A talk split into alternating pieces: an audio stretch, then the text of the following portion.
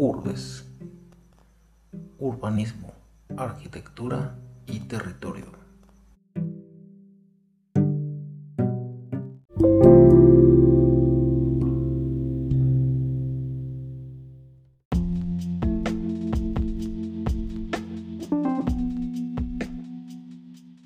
Buen día, soy la urbanista Claudia Alexis Román Villa y el día de hoy les hablaré de un personaje importante en la arquitectura de Jalisco y de México. Se trata de Alejandro Son, que fue austriaco de nacimiento pero mexicano por vocación. Sobreviviente del holocausto, un ingeniero y arquitecto que desafiaba con sus estructuras paraboloides hiperbólicos que tienen amplias áreas en cuenta sin apoyo. No solo importa que el edificio sea bueno, sino que ayude a formar una buena ciudad. Alejandro Son Rosenthal, nacido en Viena el 8 de agosto de 1930, fue un arquitecto e ingeniero mexicano cuyos padres fueron la química y profesora Aika Rosenthal y el contador y empresario Jacob Hirsch Son. En 1936 inició la primaria en la escuela de Gersthof.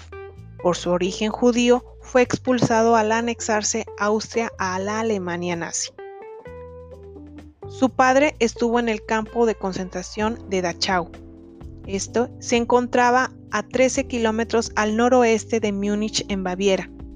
El campo fue construido sobre una fábrica de pólvora en desuso y sus instalaciones principales fueron terminadas el 21 de marzo de 1933. Después, su padre cede su patrimonio al Estado nazi. La familia logra salir exiliada a México obteniendo su visa en el Consulado Mexicano de Hamburgo. Llegan a México el día 17 de febrero de 1939. La familia se establece en el centro de San Pedro Tlaquepaque. Alejandro ingresa al Colegio Cervantes en Guadalajara, terminando aquí la primaria. En los años de 1943 a 1946 termina la secundaria en 1948 termina el bachillerato también en el Colegio de Maristas.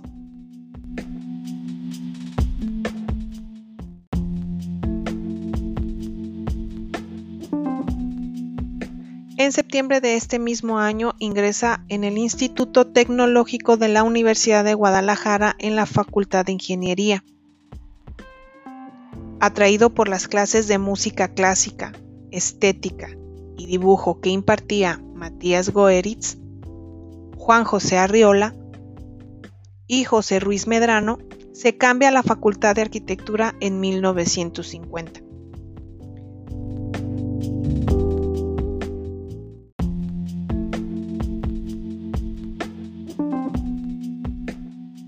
En un viaje a la Ciudad de México, invitado por Matías Goeritz, conoció a Luis Barragán, a Chucho Reyes Ferreira y la misma obra de su maestro.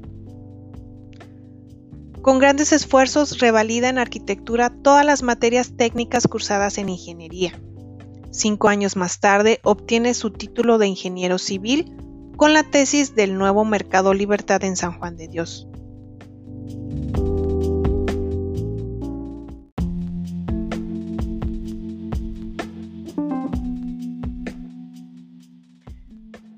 1956, siendo pasante de arquitectura, lo nombran como catedrático de composición de la Escuela de Arquitectura de la Universidad de Guadalajara.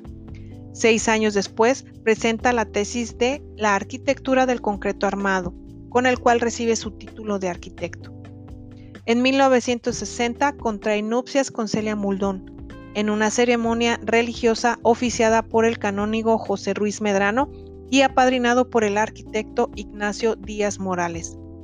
Tres años más tarde, con una huelga estudiantil, fue obligado a renunciar por tener dureza al impartir sus clases. Aún así, le guardó una lealtad enorme a la Universidad de Guadalajara.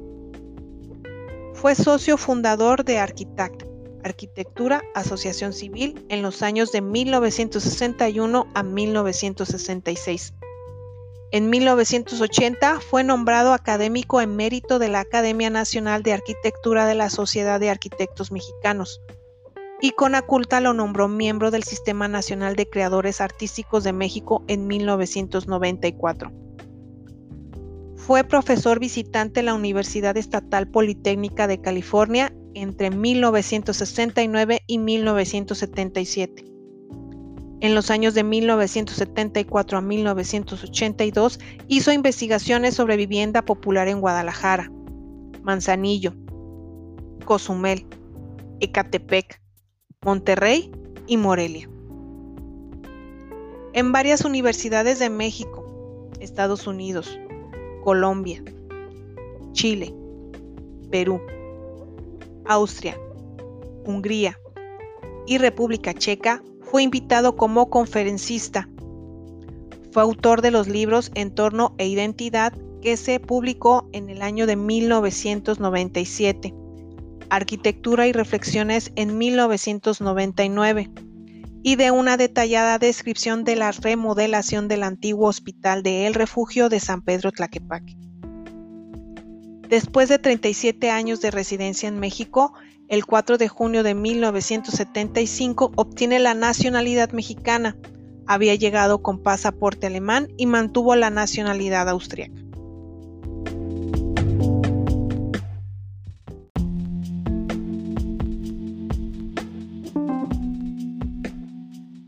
En el año 2000 se realizó la exposición retrospectiva de su obra en el Instituto Cultural Cabañas. Entre sus obras importantes destaca el nuevo Mercado Libertad en San Juan de Dios, en Guadalajara en los años de 1953 a 1958, Agencia Panorama, Guadalajara, sucursal Arcos del Banco Refaccionario de Jalisco en 1965, Casa Cenit, Guadalajara en 1966, Edificio Yuca, Guadalajara, Proyecto Plaza del Sol, Restaurante y Nevería Dairy Queen en 1969 en Guadalajara, Jalisco. Mercado Municipal Río Cuale, Puerto Vallarta, Jalisco en 1978. Remodelación del Centro Cultural El Refugio de San Pedro Tlaquepaque en 1984. Segunda remodelación del Mercado Libertad de San Juan de Dios en 1993 en Guadalajara, Jalisco. Estación del Tren Ligero San Juan de Dios Centro de Rehabilitación DIF e Intervención del Bosque Los Colomos en Guadalajara, Jalisco en el año de 1994. Unidad Habitacional El Brillante, Ameca, Jalisco. Mexican Heritage Center and Gardens en San José, California en 1995.